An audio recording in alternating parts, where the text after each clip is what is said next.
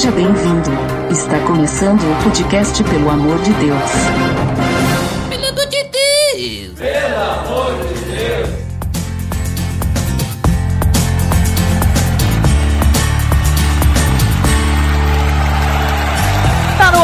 Ar! Pelo amor de Deus, episódio número 24. Eu sou o Erd The Drummer e o Ministério da Saúde adverte: ouvir podcast faz bem à saúde, principalmente pelo amor de Deus, né, Botega? É isso aí, hoje vamos falar sobre os pequenos dois canais de áudio. Ah, não é ministério? Ah, ah não!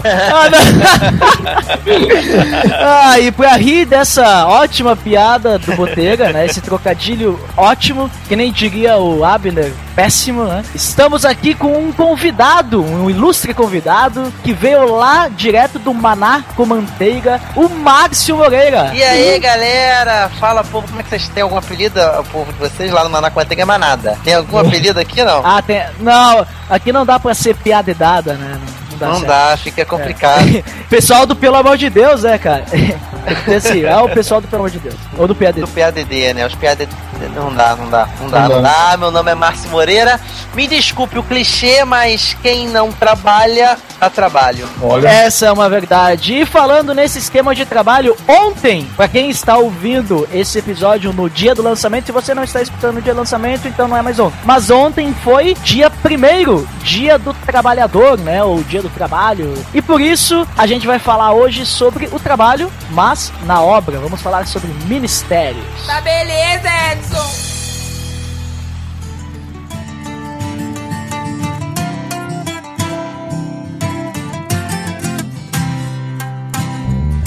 Então, pessoal, como eu comentei, nós vamos falar hoje sobre ministério. Mas que bicho é esse? Botega, tu que é o cara dos conceitos, definições e que pesquisa no grego e arábico, hebraico e latim, fale para nós o que, que é ministério, para quem não sabe o que, que é. Só no grego, só no grego.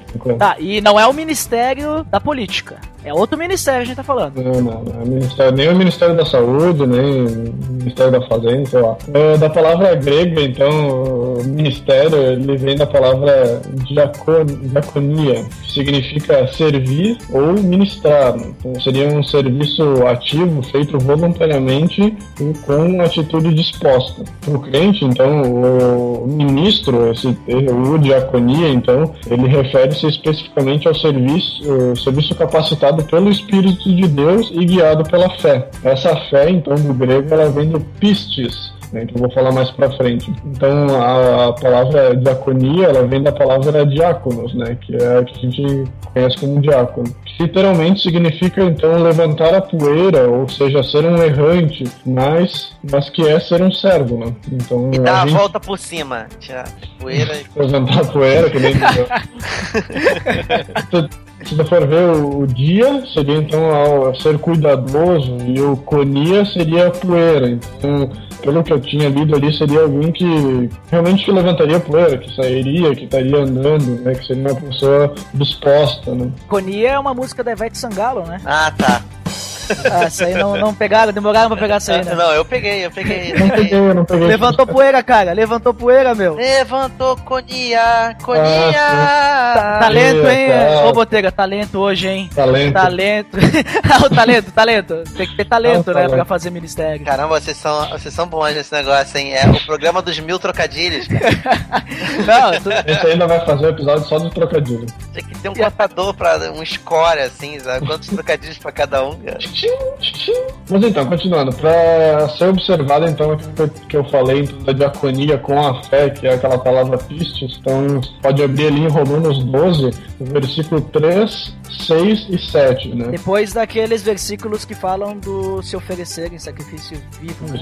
Então, ali no 3 e 6, ele fala então da fé, e essa fé então ela é criada por Deus. E no 7, então ele comenta sobre o ser então esse diácono, esse, essa pessoa que ministra, né? Esse pistis que ele fala ali do, do ser a fé, do grego significa então algo em torno de persuadir ou ser persuadido, onde que alguém que é persuadido, ele vem, vem a crer, né?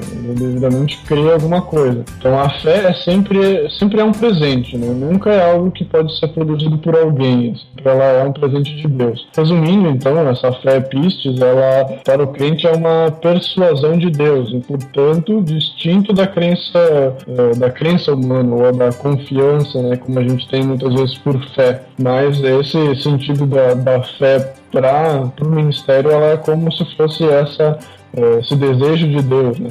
O Senhor continuamente faz nascer a fé no crente fiel para que possa saber o que Deus prefere. Né? Então, um exemplo tu pode ver então em 1 João 5, versículo 4, que é nascido de Deus vence o mundo. E esta é a vitória que vence o mundo, a nossa fé. Então, essa nossa fé que ele fala ali é esse pistos aí de, ser persuadido, digamos, por Deus. Então, de certa forma, resumidamente mais ainda, essa questão de ministério ou obra do ministério, trabalhar na obra, trabalhar em ministério, significa realmente um trabalho que tu faz para Deus de forma voluntária. Voluntária. Então, tu ser ministro é tu ministrar na vida de alguém, praticar o um ministério. Uhum. E tu encontrou alguma definição assim que relata que ministério é sempre quando tu tá trabalhando, beleza, na para Deus, né? Com essa questão da fé que tu falou ali e tal, todos esses uhum. negócios.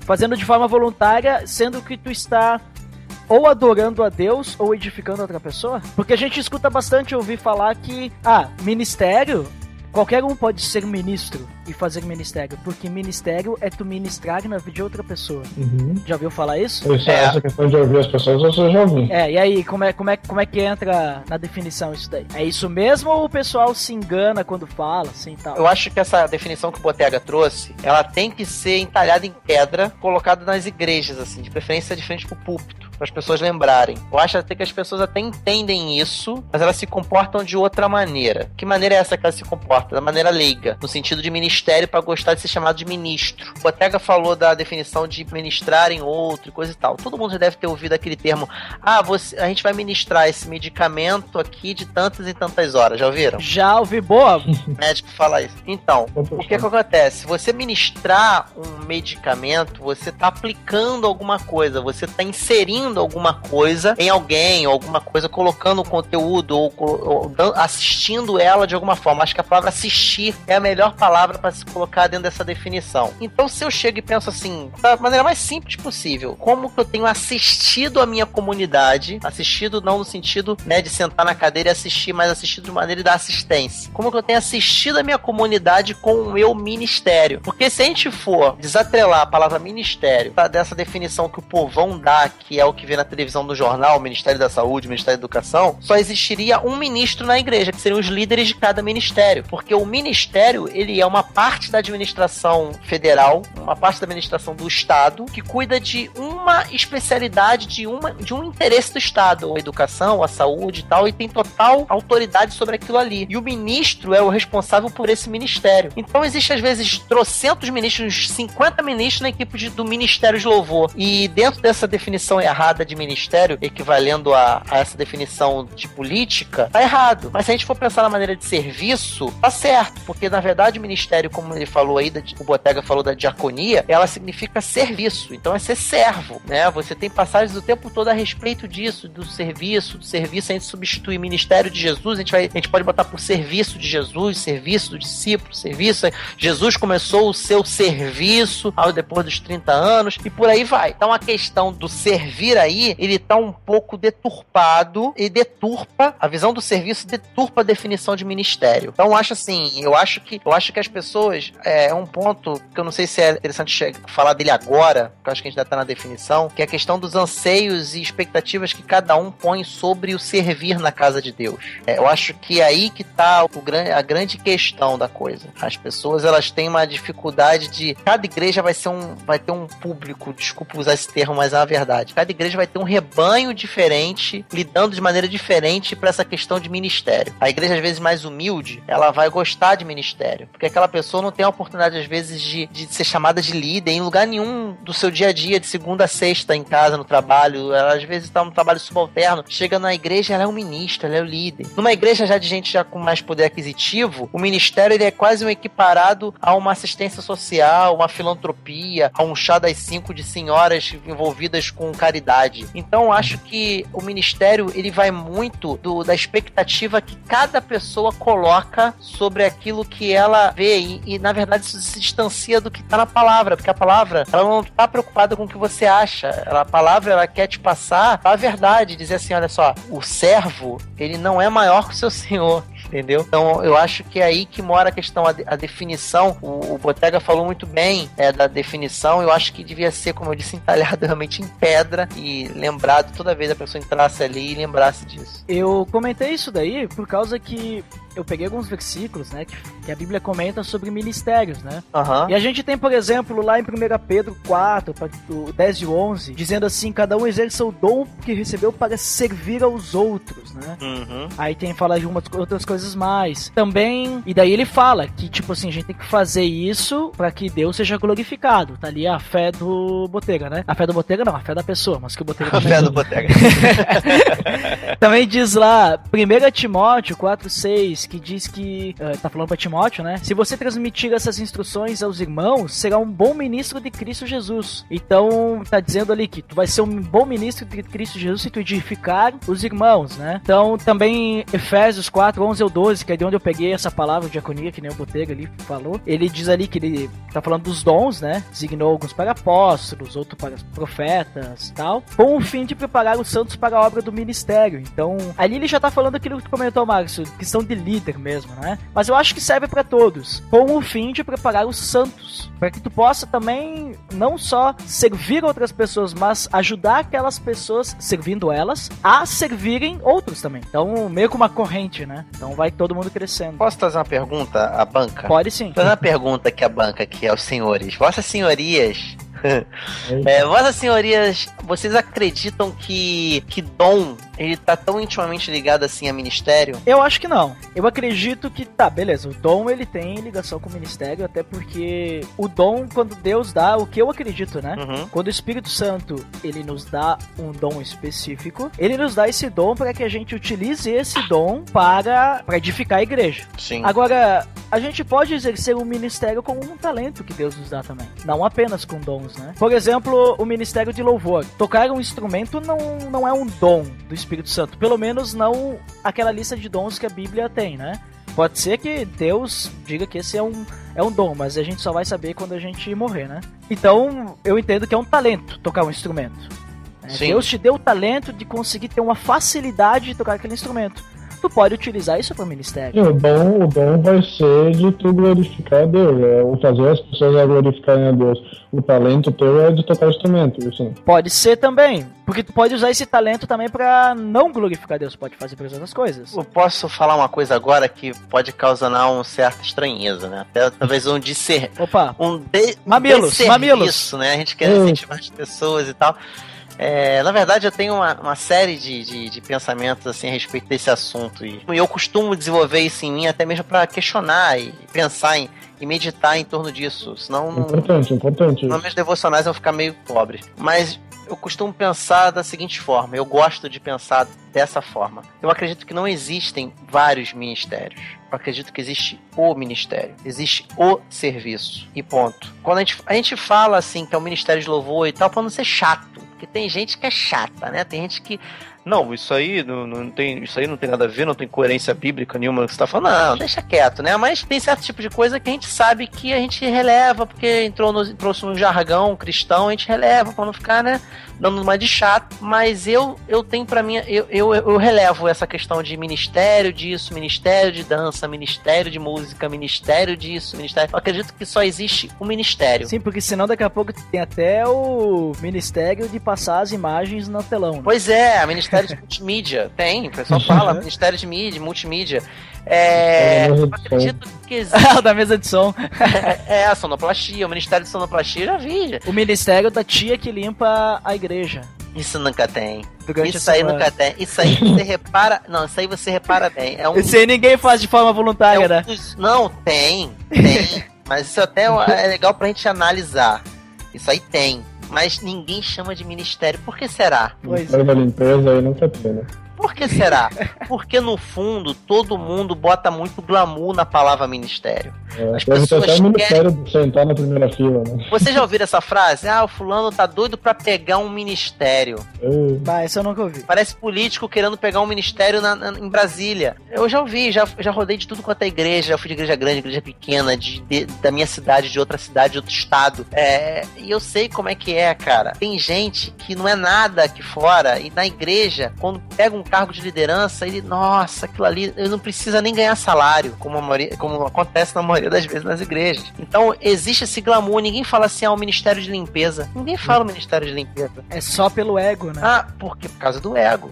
E na verdade, se você for parar pra pensar, o de limpeza é o que mais se aproxima na sua essência do serviço. É o que mais se aproxima na sua essência a você pegar os pés de alguém e lavar na bacia como Jesus fez. Jesus ele mostrou ali com limpeza o, o, o, o que é servir de verdade, a essência do serviço. É a humildade, é a humilhação, é abrir mão do orgulho, abrir mão de si mesmo, abrir mão da vaidade. Então, é muito complicado você trabalhar com a palavra ministério, não sei se é assim em outras línguas, em outros países, mas pelo menos aqui no Brasil, você usar a palavra ministério, que é tão parecida com outra coisa, que é muito parecida com glamour, com poder político, com poder, sabe? Eu acho muito complicado. Eu acho que se a gente fizesse um. A gente criasse uma, uma lei para todas as igrejas a partir de um movimento, um grande movimento, uma campanha para abolir essa palavra, ia ser um grande serviço para as igrejas, sabe? Agora a gente só vai chamar de serviço. A gente só vai chamar de serviço na casa de Deus. Então, voltando àquilo que eu falei, eu acho que o que existe é o serviço na casa de Deus. É o ministério. E aí tem os departamentos da igreja. Aí tem o departamento de estrutura, o departamento de música, o departamento disso, o departamento. Todos esses departamentos. Eles lidam com o ministério, com o serviço, ministério. E esse ministério é o quê? Esse ministério é simplesmente ministrar na vida do próximo. E com isso eu estou ministrando para Deus. Porque a partir do momento que eu amo o meu próximo, eu estou amando a Deus. Está adorando já. É, a minha esposa, ela, ela se esforça muito em me agradar. Como? Gostando demais das coisas que eu gosto. Quando eu gosto demais das coisas que eu- Deus gosta, Deus ele, ele tem esse sentimento parecido, sabe? Para eu poder me aproximar mais ainda dele. Quando a gente faz isso com Deus, fazendo isso com o próximo, acredito que é a mesma dinâmica, porque a coisa que Deus mais ama nesse universo é o homem. Então, quando a gente ama o próximo e serve ao próximo, a gente está servindo a Deus. A gente não precisa ter nem essa separação de ah, servir a Deus, depois o próximo, depois. Cara, se a gente servir ao próximo, a gente vai estar servindo a Deus. O ministério é isso, né? O ministério Não, o é ministério é isso. Se você for em Tiago, ele vai falar do que é a verdadeira religião. A verdadeira religião são o quê? São os pobres, as viúvas. Ele não fala em nenhum momento. A verdadeira religião é você orar tantas vezes por dia, é você pegar a Bíblia tantas vezes por dia. Então tá vendo como é que é meio controverso isso? Dá a impressão que eu tô num discurso de que ministério não é importante, que ler a Bíblia não é importante, que orar não é importante, que só a caridade salva. Não, mas eu acho que deu pra entender que a ideia é a gente desligar o nosso ego, desligar o nosso, ego, nosso egocentrismo, né? Exatamente. E buscar realmente fa- fazer um serviço, né? Não o ministério. Pelo que eu entendi, Aham. quis dizer, fazer um serviço pra, com o objetivo de adorar a Deus. E com isso a gente vai acabar amando o próximo, a gente vai acabar servindo uma outra pessoa, a gente vai acabar talvez nem servindo uma outra pessoa, mas que a gente disse, até tu limpar a igreja, ou que nem o pessoal comenta, limpar o terreno de uma viúva, né? Eu nunca conheci uma viúva pra limpar o terreno dela. E acho que se eu conhecesse, talvez ela morasse em apartamento, daí não ia dar certo. Mas a, a ideia acho que é essa, né? Tipo, tu fazer um serviço não pensando nas glórias que tu vai ganhar pra ti, mas nas glórias que tu vai ganhar para Deus. Com certeza, com certeza. Eu acho que é essa que é a grande questão. Eu acredito que ministério é uma coisa super valorizada, sabe? Tipo Nutella. Ah, cara, eu gosto pra caramba de Nutella, cara. polêmica, Não, polêmica. não, não, Eu não entro nessa modinha que todo mundo fala, não, de que Nutella é super valorizado, não, cara. Eu gosto pra caramba de Nutella, velho. Muito mesmo. Eu- Mas o que acontece? Eu acho o ministério uma coisa super valorizada. Tem gente que tá na igreja e acha que por ser muito ativista, trabalhar trabalhar muito na igreja já tá com o céu garantido. Que ele é um crente exemplar e ele está com o céu já garantido. E tem muita gente que não exerce trabalho nenhum na igreja e às vezes se sente um lixo por causa disso. Eu acho que ela deve sim tentar se envolver, mas se caso ela não conseguir se enquadrar, ela não deve ter um sofrimento assim, porque o que acontece? Por mais que a gente diga que ah, somos guiados pelo Espírito, Deus que nos ajuda a tomar certas decisões da igreja, mas cara, geralmente são homens que vão liderar, são homens que escolhem, homens que fazem. Existe um tipo de cristão que ele é muito difícil de discernir se ele é um discípulo ou se ele é multidão, sabe? É, é um, um, vamos dizer assim, que é um segundo nível de, de intimidade, é aquele cara que é muito proativo. Esse cara que é muito proativo, se você for reparar dentro das igrejas, são os que geralmente ascendem mais rápido as suas posições dentro da hierarquia dentro da igreja. São as pessoas que logo, logo pegam um ministério para liderar, são aqueles que rapidamente se tornam populares, são aqueles que mais. Você dificilmente você vai ver, quando você vê isso, você, você realmente levanta as mãos pro céu que essa igreja tá alinhada com o Espírito Santo, porque é muito difícil você ver um tímido ele chegar e, pô, ser ordenado, nem dizer pastor, mas ser chamado para um cargo de liderança, para dar aula, para isso, aquilo, outro, um cara na dele, um cara quietão, você vê com muito mais facilidade o extrovertido. Por quê? Porque isso chama a atenção daquele que vai instituí-lo naquela posição. Então, por mais que a gente queira dizer, ah, o Espírito Santo levantou você para essa obra, para esse ministério, na verdade ele foi escolhido ali por um pastor, por um líder, por um homem para ser colocado ali naquela posição. Você não tem como fugir. É como a geógrafa, é como a pessoa que escreveu a Bíblia. Todo mundo fala, ah, mas a Bíblia foi escrita por homens, não foi escrita por Deus. Foi, foi escrita por homens, inspirados por Deus. Deus, ele usou homens para escrever a Bíblia. Mas por mais que você tenha homens inspirados por Deus escrevendo a Bíblia, teve a participação, a parte humana ali naquele processo. É a mesma coisa na hora de você colocar pessoas na frente da igreja, na frente de departamentos. Então, uma hora ou outra você vai se deixar influenciar se a pessoa é comunicativa, se a pessoa são os tais dos talentos. E tem alguns talentos que às vezes dentro da igreja não servem para nada, só servem para vender teu peixe.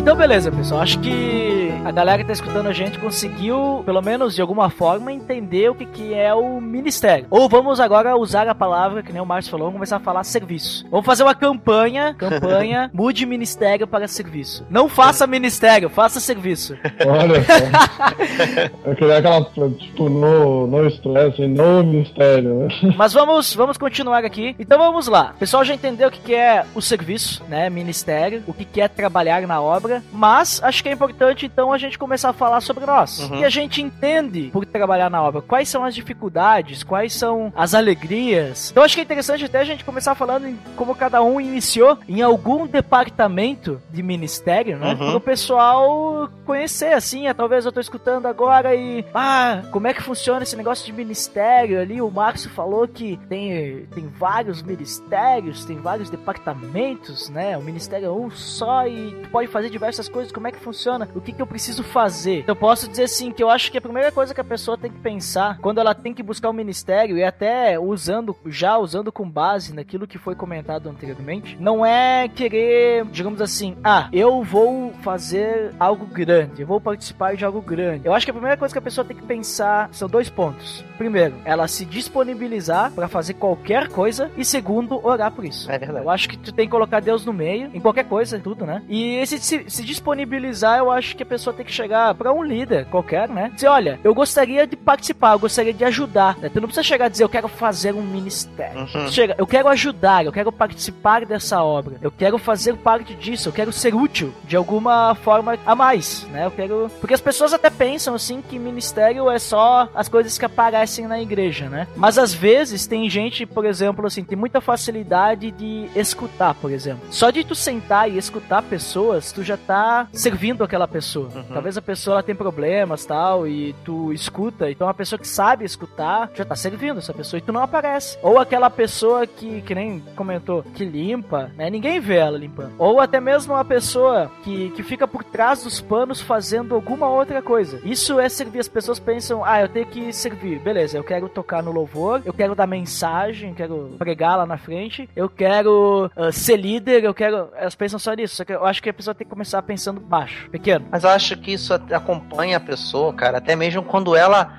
ela pode ficar nesse baixo a vida toda e fazer com excelência, sabe? Exato, isso. Esse, esse negócio é muito humano, a gente falar que é por baixo é o, é o limpar e o por cima é o pregar e o tocar, quando deveria ser tudo igual. Não, eu quis dizer. Menor. Eu entendi, eu é entendi. as pessoas querem fazer só aquilo que aparece. Quando eu digo falar por baixo, por baixo dos panos, entendeu? Tipo, não precisa pensar só isso, né? Eu vou falar de músico, que é uma área que eu tô há anos. Uhum. O músico, ele tá no ponto. Eu sei porque eu era muito mané. Eu era muito otário, cara, no começo. Eu era um desses músicos que queria o estrelismo, queria o estrelato. Então eu posso falar. Eu acho que o músico, ele tá no ponto no ponto quando ele fala assim pro outro, cara, toca aí hoje. Sabe? Eu acho que ele uhum. tá no ponto quando ele fala assim, pô, ensinei esse moleque hoje, ele toca mais do que eu. Ele tá no ponto quando o pastor fala assim, olha, hoje a gente não vai ter bateria, não vai ter teclado, eu quero só fazer um violão só, porque vai ser uma coisa rápida. Eu acho que isso é a essência disso que você falou, só que aplicado a toda a vida ministerial do cristão. Se ele levar isso para tudo, sabe? Uhum. É, o meu pastor ele fala assim, eu fico feliz de ver vocês subindo aqui no púlpito e pregando mais do que eu. Eu acho que é esse que é o ponto do, do serviço, do servir, do ministério de acordo com aquilo que Deus espera de você. É esse sentimento que eu acho que tem que ter, que é o sentimento que havia em Cristo, que se dispôs daquilo que era, sabe? E que ele, que em forma de Deus, se, se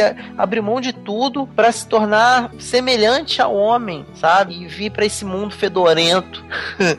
Eu acho que é aí que tá o ponto. Eu acho que tu tocou num ótimo ponto. Isso aí também eu, eu compartilho do mesmo pensamento que tu. E eu também, digamos, no passado, eu já pensei assim. Aqui, sabe aquela, aquele negócio de tu não querer o bem do próximo porque talvez ele pode ser melhor que tu e ele vai tomar teu lugar? Uhum. É esse pensamento, sabe? Mas aí depois, na caminhada, né, eu consegui entender qual que era o sentido real de tu servir, né? Que é isso aí que tu acabou de falar. Tu buscar ensinar outra pessoa para que não apenas que ela aprenda, mas que ela seja melhor que tu. É uma grande dificuldade, cara. Fico imaginando se já via, já aconteceu, já já vi acontecer. Chegar uma pessoa, vamos supor, vou criar uma hipótese aqui, tá? Claro. Departamento infantil, que é um departamento que também ninguém quer. E é uma coisa muito importante, eu vejo. Muito, assim. essencial. É. O crescimento biológico da igreja é essencial o crescimento orgânico. Só que tem um problema, né, cara? Criança é que nem peido, você só aguenta os seus, né? é verdade. Então, o que acontece? Você, você vai chegar na igreja e tem um monte de amador, um monte de gente que é voluntária. Aí chega um professor, PHD, tem de tudo de, de escola bíblica dominical e também tudo de escola. Aí ele chega na igreja, começa a se aproximar, começa a trabalhar, começa a ajudar. Passa um mês, dois meses, três meses, o pastor vê que ele é uma pessoa confiável, uma pessoa de Deus, uma pessoa que busca, ele já começa a amadurecer na cabeça dele de tirar o atual líder do ministério, do departamento infantil e colocar ele como líder. E aí que tá quão maduro é esse ex-líder na hora de sair do ministério para chegar pro novo e falar assim, cara, Deus te abençoe, tenho certeza que você vai fazer um trabalho melhor do que eu. Você é resposta de oração. Será que ele vai ter esse nível de maturidade? Sacou a, a, a complicação da coisa? Porque como eu te falei, lá no começo o ministério tem esse problema. Se me problema não, o ministério é meu. Eu afago ele todas as noites, eu faço cafuné nele todas as noites, eu fico fazendo planejamento a semana toda, eu espero a semana toda para chegar no domingo e vir aqui, o ministério é meu. Então é muito difícil, cara. É muito complicado. É, é, é abrir mão, sabe? É passar pela cruz. E também tem outro ponto, né? Porque se a gente pensar só em nós, é só nós que vamos fazer. Né? É. Como é que a gente vai dar oportunidade? Porque assim, eu penso também, além disso, eu penso também, assim como eu tive a oportunidade um dia de poder fazer parte disso, eu quero que as outras pessoas também possam ter essa oportunidade, porque senão elas nunca vão poder crescer. E a gente sabe que participar uh, de ministério, servir, né? Servir dá crescimento, uhum. uh, tanto de maturidade quanto espiritual, porque é aquilo que tu comentou, é o que Cristo fez e deixou de exemplo para nós, né? A gente fazer aquilo que ele tá fazendo, nossa, a gente aprende muita coisa, a gente tem muita frustração também, a gente tem altos e baixos durante essa caminhada no meio do ministério, mas a gente cresce porque a gente lida com pessoas e as pessoas, querendo ou não, as pessoas elas são frustrantes, né? As pessoas elas é. nunca estão felizes com, com o que tu faz. Mas se, se tu pensar que tá fazendo isso pra Deus, tu vai se alegrar mesmo que a pessoa não esteja feliz. Né? E aí tu vai fazer ela ficar feliz ainda. Esse é o objetivo. Então eu vejo que tem que ser assim, porque se tu buscar essa ideia de crescimento, tu, tu amar realmente a pessoa, tu vai querer ensinar aquilo pra outra pessoa, tu vai treinar um outro líder, tu vai vai treinar outra pessoa pro Ministério Infantil, digamos assim. Vai treinar um, um monitor. Então, é isso, sabe? Sempre tá buscando que novas pessoas possam ter essa oportunidade também. Senão, até também porque sobrecarrega, né? Tem essa outra questão. É interessante que eu, em vários momentos, já passei por várias que, que vocês já comentaram aí, né? Então, logo que, que eu entrei na igreja que eu tô hoje, tava ainda naquela, naquele fogo que o cara você se converteu, né? Ali, quer, quer ministério, quer fazer alguma coisa, e a primeira coisa que o cara pensa é, sei lá, ah, será que um dia vou pregar lá na frente, será que um dia eu vou tocar no louvor, sei lá, né? Então o cara fica sempre pensando nesses séries que são o que, o Os que pessoal, aparecem. é, o que o pessoal mais acha que é esse é o cristão, né? Porque É ali que tá a unção, né? Que tá a benção. É, porque o pastor ou o cara do louvor, ele tem mais fé do que a guria da limpeza. Porque se a guria da limpeza tivesse mais fé, ela estaria cantando em louvor, né? Então, Bah, pior, cara, assim, pior que tem gente que pensa assim mesmo, cara, O infelizmente. pessoal pensa assim, a relação candidato-vaga pra pastor é muito grande. É. tem que ter muita Então, fé, eu né? vou, é, então eu vou ser músico, que a relação é maior. E pra pregar é um pouco mais complicado, e é chato, tem que ler muito. Eu já sei cantar no banheiro, então dá pra cantar. entendeu? Pelo menos cantar dá pra cantar. Tocar também vai ter que estudar, não tô muito afim de estudar. Mas cantar, ah, cantar eu canto bem. Todo mundo acha que canta bem. Então, cantar eu tô bem. Cantar eu posso ir pro Ministério de Louvor. Ah, Ministério de Louvor eu posso. ir Porque aparece, né? Agora ninguém sabe que existe sonoplastia, que existe Ministério Infantil, que nem assiste culto, nem no culto fica, que, que tem às vezes lá fora recepção, toma conta de vaga de carro do lado de fora. Muita gente tá ouvindo a gente agora, pensando até o Ed falou, né? Ah, quem tá ouvindo a gente para entender, né, o que que é ministério, o que que é departamento. Isso aí é uma estrutura da igreja moderna também. Isso é uma estrutura que nós colocamos. Às vezes acontece, a gente bota um formato na igreja que nem mesmo a gente sabe explicar de onde veio esse formato. É a história do gato, né? Vocês conhecem a história do gato que faz bagunça? Existia uma seita X e essa seita X, eh, toda vez entrava um gato e bagunçava tudo. Bagunçava tudo, bagunçava tudo. Tem histórias que é com ganso. Conta essa história no Maná com manteiga em texto. Aí tá lá como ganso. É, entrou, entra lá e bagunça tudo Link e no O gato. É. Ele gosta, né? Ele gosta. Deixa o menino brincar. Aí, aí o gato bagunça tudo. E aí o sacerdote chega pros diáconos e fala assim: olha só, pro ministério, né? Vocês agora são o ministério de amarrar gato. Vocês vão amarrar o gato aqui no poste, porque ele faz muita bagunça, mas quando acabar o culto, vocês soltam o bichano, por favor, né? E aí foi passando o tempo, foi passando o tempo, passando o tempo, o sacerdote morreu, os diáconos foram embora, foi trocando, até o gato morreu, mas arrumavam sempre um outro gato pra poder amarrar. Por é a quê? história do macaco É a história do e macaco que queria subir na É, escada pegar banana. exatamente, entendeu? Então o que acontece? A gente na igreja a gente cria muitos macacos, gatos, gansos, bananas, escadas, assim. né? Uma questão de paradigma. São paradigmas, exatamente, são os paradigmas. A gente acaba criando uma realidade, a gente até falou post- é, no dia que hoje que a gente está gravando, eu postei hoje o episódio sobre exemplo, e a gente fala sobre que exemplo no grego é paradigma. É, paradigma não, é uma palavra que é muito parecido com a palavra paradigma. Então o que acontece? Ele é uma impressão da realidade. E quando a pessoa chega para você e fala assim, não, a realidade não é essa, gente. Isso aí foi vocês que inventaram da cabeça de vocês, a pessoa perde o norte. Então tem muita gente assim falando, pensando, pô, mas a igreja não é isso? A igreja não é um monte de gente trabalhando, não é um monte de gente pagando para que haja departamentos para poder sustentar a igreja, para poder ter. Aí tu começa a criar uma visão meio empresarial da igreja, sabe? Quando na verdade tá tudo errado. É, a igreja na verdade ela não foi feita para isso, ela precisa só disso. Ela não foi feita para isso. Entendeu? Então acaba criando esses paradigmas e é errado. Mas aí então,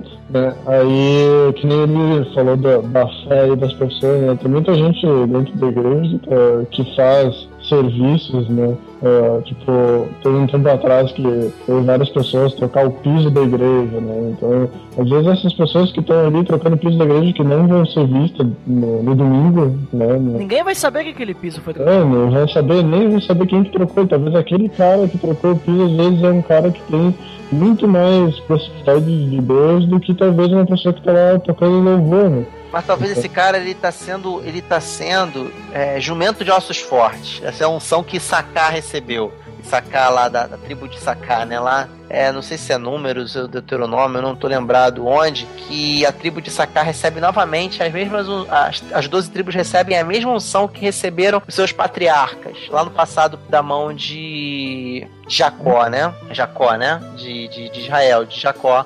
Recebe a unção, e aí 500 anos depois, as tribos vão receber de novo a unção e recebe a mesma unção. Issacar que recebeu a unção de jumento de ossos fortes foi o único que teve a unção que não teve a unção repetida. Ele teve a unção, ele recebeu a unção de que ele iria ser servido pelos irmãos, que ele iria ser abençoado pelos irmãos. Eu não tô agora recobrando qual é a passagem, mas com certeza ela existe, tá, gente?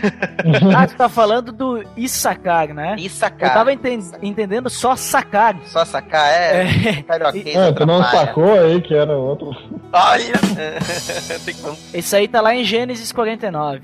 Achei aqui. Achou então? Isso. Não é isso? Issacar, ele. ele isso, ele diz aqui: Issacar é um jumento forte, deitado entre as suas cargas. É, Quando algumas percebe... versões.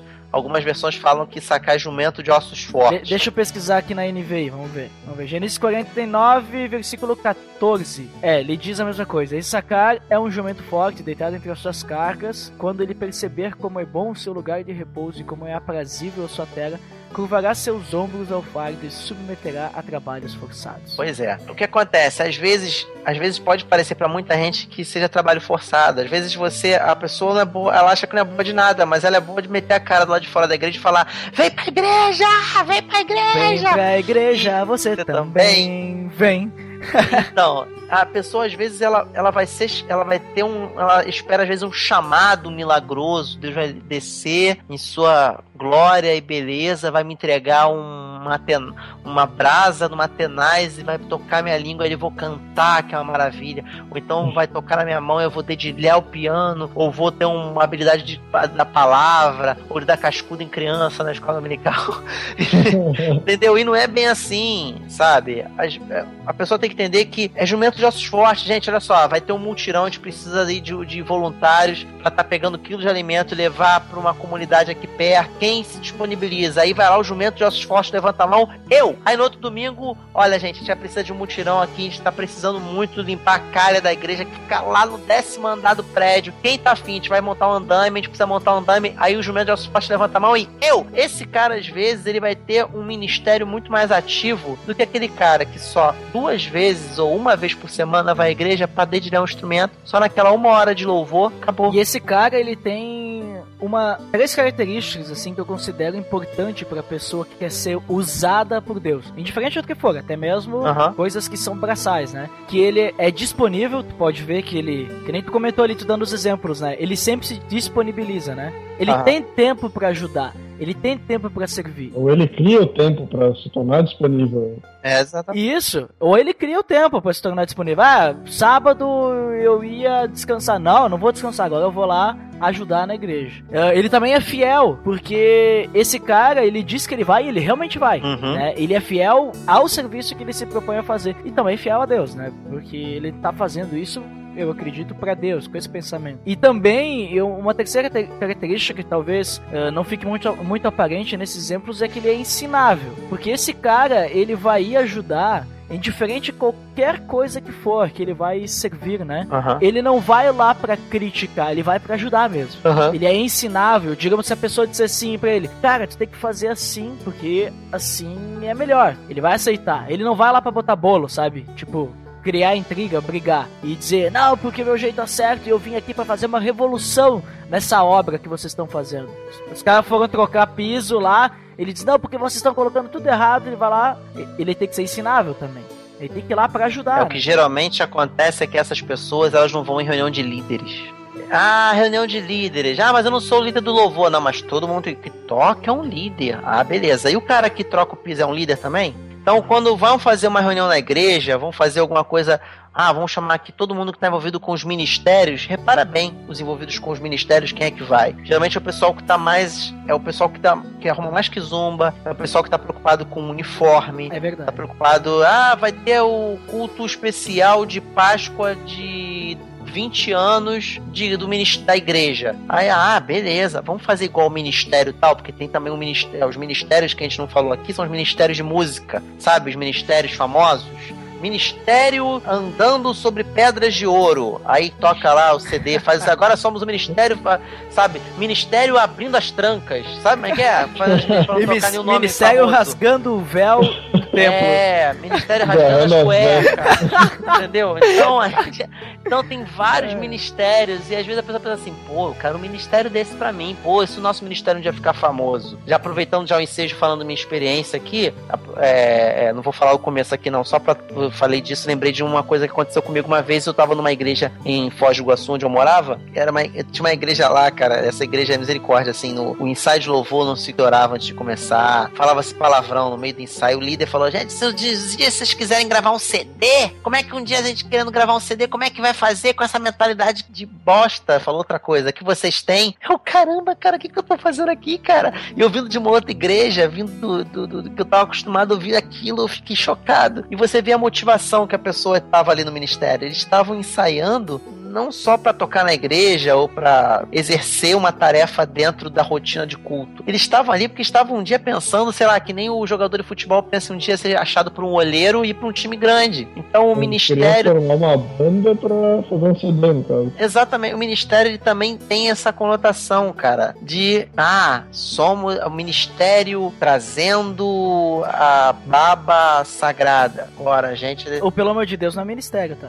É, isso, cara, cara. Somos um projeto, é um projeto. Exatamente, cara. Você tocou num ponto também muito bacana de se falar. O pessoal fala assim: ah, Deus abençoe o ministério de vocês, Manaco Manteiga. Cara, Manaco Manteiga não é um ministério. A gente tem uh. muito temor na hora de falar isso de ministério. Porque, primeiro que, como eu te disse, essa visão, minha visão, pelo menos, e eu tenho certeza que o do Alex é a mesma coisa, é que ministério é um só. Nós fomos chamados para um só ministério, que foi que Jesus deixou pra gente. E quando eu falo assim, ah, o ministério do Manaco Manteiga, eu tenho pavor pavor disso. Deus me livre um dia ser chamado disso passado tempo. Eu não quero jamais isso. Eu, eu prefiro ser até chamado de empresa mas uma empresa que abençoe vidas do que um ministério, cara. Eu gosto de ver o Manaco Mateu como um indivíduo, uma entidade, uma pessoa. Essa pessoa ela pode ser cristã, essa pessoa ela pode abençoar vidas, essa pessoa pode servir o reino, essa pessoa pode até ter um ministério, essa pessoa não é um ministério. Eu acho isso muito legal encarar dessa forma e você falou agora que pelo amor de Deus é isso. Nossa, eu fiquei até feliz também saber que vocês pensam da mesma forma, cara. É, porque eu penso assim, beleza, nós através dos podcasts, dos textos, podemos edificar vidas, mas eu não penso como um ministério, porque porque é, é a mesma coisa que tu falou. porque o ministério acaba, né, parece que é uma coisa. Agora a gente tá começando a ser monetizado. Como é que eu sendo monetizado, eu ah, eu sou um ministério, eu tô sendo monetizado, sabe? É complicado. Aí a gente vai abrir um outro podcast já complicado de falar de respeito de ministério, que gente que trabalha na igreja ganha salário. Aí a gente vai entrar num outro viés que não é o caso. Mas assim, é, é complicado, sabe? Todo mundo conhece a história da Colgate, da empresa Colgate. Vocês sabem disso, né? Hum, não conheço. Vocês sabem que a Colgate é, é, uma, é uma empresa fundada por cristãos. Sabe não sei, disso? não sei. Não sabia disso? Nossa, vamos lá agora. Coisas novas aparecendo. O dono da empresa, ele já disse já em depoimento que ele vive com dízimo e dá 90% pro reino. Olha só, hein? Então eu prefiro ser, ser, ser equiparado de caramba, o Márcio tá, vai criar uma, uma, empresa que nem a Colgate. Não, não é o caso, mas amanhã ou depois a gente quer monetizar, quer daqui a pouco vender produtos, fazer alguma coisa desse tipo. Ah, vai vender produto, ah, vai comercializar a fé. Isso é outra questão, não vou entrar também em detalhe agora. Mas a gente quer fazer alguma coisa assim, e aí o pessoal vai falar, poxa, ministério tá ganhando dinheiro com isso. Cara, eu quero abençoar vidas. E eu quero me manter com isso também. Como é que eu vou me manter com isso? Eu preciso de alguma forma, claro, de maneira sensata, sem comercializar a fé, como a gente acredita que é comercializar a fé, mas isso é assunto para um outro podcast. É que o pessoal esquece que tem que pagar servidor, né? É, se fosse assim, cara, todo mundo que tem loja de artigo evangélico tá em pecado. Também. é, então, é, vai comprar a Bíblia como? Essas empresas todas que trazem, que confeccionam Bíblias, estão todas em pecado, porque elas estão comercializando a palavra de Deus. Eu prefiro ser encarado como uma empresa, como uma entidade que abençoa vidas do que como um ministério.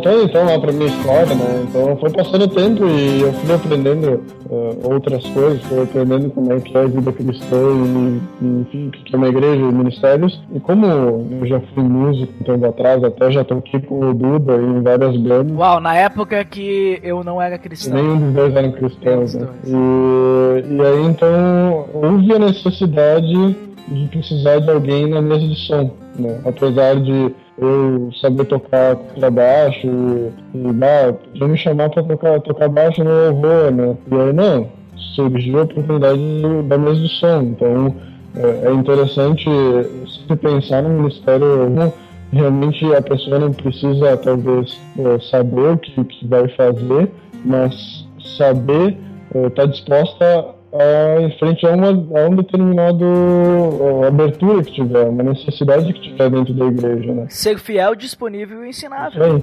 Então, como eu falei ali no começo, né? Então, do, do cara fiel, ele é, conhecer o que, o que Deus quer então para a igreja, né? Assim como os dons dentro da igreja são que nem uma parede de tijolos, né? Que cada um faz parte dessa parede, cada um é um tijolo que vai ser encaixado ali nessa, parede, e esse tijolo não vai ser encaixado numa outra parede de uma outra igreja, ele só vai ser encaixado nesse aí. Então a igreja, como eu acredito que como ela tem os dons para todas as coisas, também teria as pessoas disponíveis para todos os ministérios. Né? Então, é, quando eu comecei esse ministério da nutrição, eu também fui para aquele ponto que a gente já comentou, então de tu tu tá sendo muito orgulhoso por estar tá fazendo isso. Então, eu, como sou perfeccionista, queria que, que fosse sempre do jeito que eu queria, que eu não queria que ninguém me ajudasse, não era disponível não era, não era ensinável, né? Eu queria que fosse feito do meu jeito. E o que aconteceu, né? Então, aquilo se tornou um peso para mim e também acabava gerando muita intriga entre eu e uma pessoa que vinha lá, ah, eu quero mexer aqui, eu mexia lá, acabei de mexer aqui, ajeitei o som o cara veio ali, virava e desarrumou, né? E, então, aí depois que eu aprendi que a gente deveria mudar nesse sentido, então, aí começou aquele ministério gerar frutos. Então, é, não era só eu que estava ali cuidando, tinha mais outras pessoas. Hoje já nem cuido mais da som, já são outras quatro pessoas cuidando. E às vezes eu cuido também, às vezes eu ajudo, muitas vezes eu sirvo mais como um conselho do que realmente ir lá e fazer esse, essa questão. Então, realmente eu vejo, eu aprendi bastante dessa questão do ministério realmente vivendo, né? não foi alguém que me falou, mas foi vivendo mesmo, eu aprendi que, que realmente a, tu aprende a ser humilde, tu aprende a, que tu não tá lá servindo as pessoas que estão na igreja, mas tu tá lá servindo a Deus, então, por mais que a pessoa venha te criticar, venha dizer, ah, ou também na mesa celular, hoje o áudio não ficou bom, né? Bom, fiz o melhor, eu tô treinando aqui, né? Mas eu tô oferecendo esse meu tempo, essa, ao invés de ficar sentado ali, eu estou oferecendo meu tempo para fazer algo por Deus. Né? É, essa é o, a motivação, né? É algo que não, não vai fazer para pessoas, vai fazer para Deus. Isso para qualquer um dos, dos ministérios que estiver dentro da igreja. Eu acredito que a pessoa tem que pensar dessa forma. Então, depois disso, então eu passei para outros ministérios também. Então eu já fui líder de célula, Antes eu fui, na verdade, facilitador com o Duda ali, então eu ajudei o Duda a ser líder de célula. Depois liderei por um tempo uma né, isso durou um ano. Aí a célula se dividiu para criar outra célula e então agora só Multiplicou, né, cara? Multiplicou a palavra. Vamos, é, vamos usar as palavras certas. É que no meu caso, no meu caso foi diferente, né? ah, caso, é, o teu, o teu foi complicado, é verdade. No meu caso não, não multiplicou, ela dividiu justamente porque daí formou um grupo de casais e os solteiros do grupo então foram pro célula hoje todo duro. É, então, esse célula de casais eu sou só um membro agora, não, não faço parte do. Eu sou líder dele. Então é interessante tu passar de ser líder para ser algum membro, ou para participar de um ministério, depois não participar mais. A sala nesse sentido aí ela é bastante importante porque é o, é o momento onde que a gente vai ter uma integra, interação entre as pessoas, então às vezes uma pessoa que não conhece a Cristo ou que não é de alguma igreja, ela vai vir na casa de alguém, ela vai participar de algo é, tranquilo, né? Aí que entra o outro ponto, né, que eu ia falar. O ministério ele não tem que ser algo também que tu é nomeado, né? Eu acho que é até uma conclusão que eu vou fazer, acredito que todo mundo vai fazer essa conclusão. Acho que o ministério ele tem que ser algo que dentro disso ele é, é existe o ministério, a gente é chamado para ministrar na vida dos outros, independente se a gente vai cantar uma música para essa pessoa, se a gente vai pregar ela, se a gente simplesmente vai... Nossa, vai pregar ela, pega o martelo. Porque a gente não fala pregar, então se a gente vai estar falando ela. Nossa. Ou se a gente vai ajudar a limpar a casa dela. Né? Mas então, de alguma forma, a gente vai transbordar o amor que Deus que está em nós para alguém. Ministrar o amor. A gente não falou de ministrar a injeção, ministrar o remédio. A gente vai ministrar o amor de tantas e tantas horas, de tantos e tantos dias, de tantos e tantos minutos, toda hora. E assim como o ministério que eu falei, que o ministério tem que ser para Deus não para as pessoas, esse tipo de ministério informal que existe, ele também tem que ser para Deus. Ele não tem que ser algo que ah, eu sou obrigado a falar de Cristo para todo mundo que eu conheço. Assim, o, o amor de Deus que está dentro de mim, ele tem que transbordar de tal forma que a pessoa vai sentir isso nela e não vai nem precisar abrir a boca com isso, né? Uhum. Então, eu, buscar a transbordar isso, a fazer, a ser útil, a, a ser como Cristo realmente quer que a gente seja, eu acredito que isso já é um ministério muito mais forte do que alguém que está passando estudo, pregando na frente, ser um pastor, alguma coisa assim, né? acredito que esse é a essência que eu penso no ministério, né? Isso que a pessoa tem que pensar, ela não tem que buscar o estrelismo, ser orgulhosa, querer ter um crachá dizendo eu sou ministro de não sei o quê, mas ela tem que levantar todo dia de manhã e saber que existe um, algo que precisa ser passado para esse mundo que ainda é tão sombrio. Né?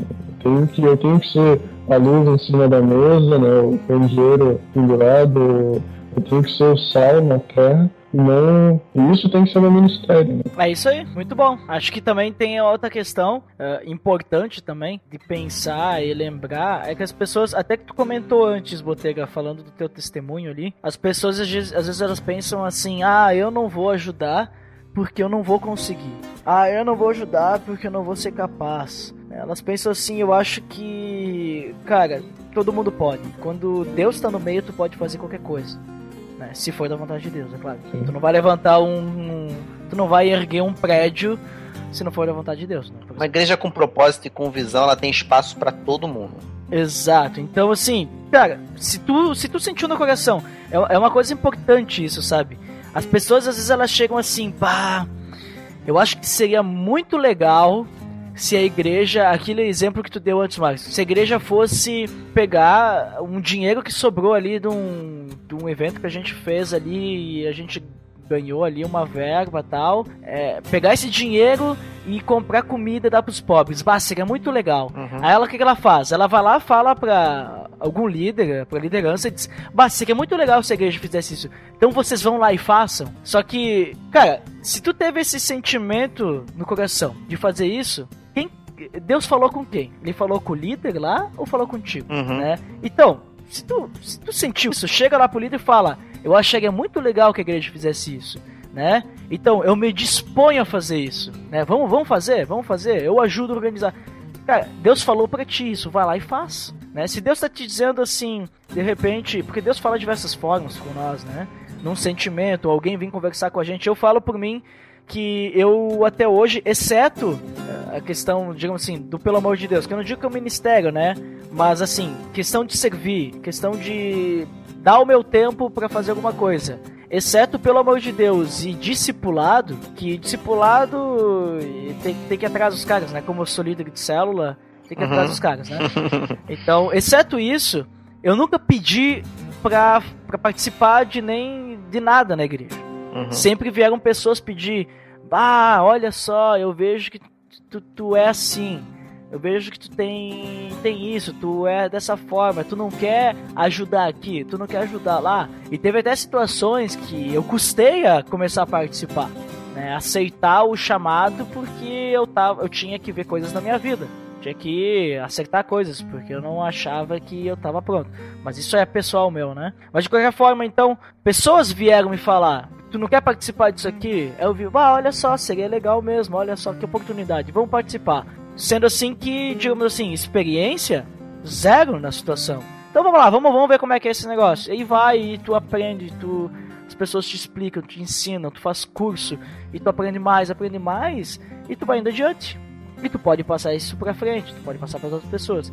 Então acho que Deus, ele ele fala pra gente de diversas formas, né? Ele pode te dar um sentimento para te querer fazer alguma coisa, ele pode usar uma pessoa para vir te chamar para alguma coisa, ele pode tá lendo a Bíblia, sei lá, e tu vê alguma coisa ali e diz, bah, eu quero ajudar. Tu viu lá o lava-pés lá, e diz, bah, eu preciso fazer alguma coisa, eu quero fazer alguma coisa, e tu vai lá e tu te dispõe.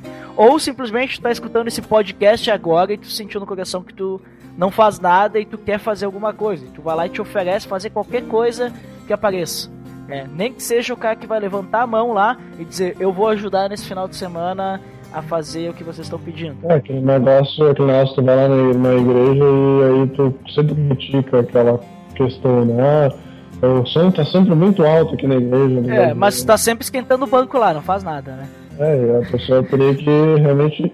Ah, se tá, tá muito alto, então que, que eu não me disponho a ir lá e ajudar o cara do som? Será que ele Por que, que eu não me disponho a ir lá e falar mal dele na cara? É, e, não, mas e também tem outra coisa, Botega, bem observado isso aí que tu falou. Aí a pessoa, aí tu diz pra ela, ah, por que, que tu não vai lá ajudar então? Te dispõe a lá ajudar, conhecer tal. Quem sabe duas pessoas vão conseguir mexer melhor no som. Ela diz: Ah, mas eu não sei, eu não entendo nada disso. Mas sabe ouvir. É, só chegar em é. caixa, caixa, ver, tá baixa, tá baixa. Então, Às vezes o cara sozinho atrás da mesa não tem essa percepção. Exato, então assim. grande aí, a... sabe, né?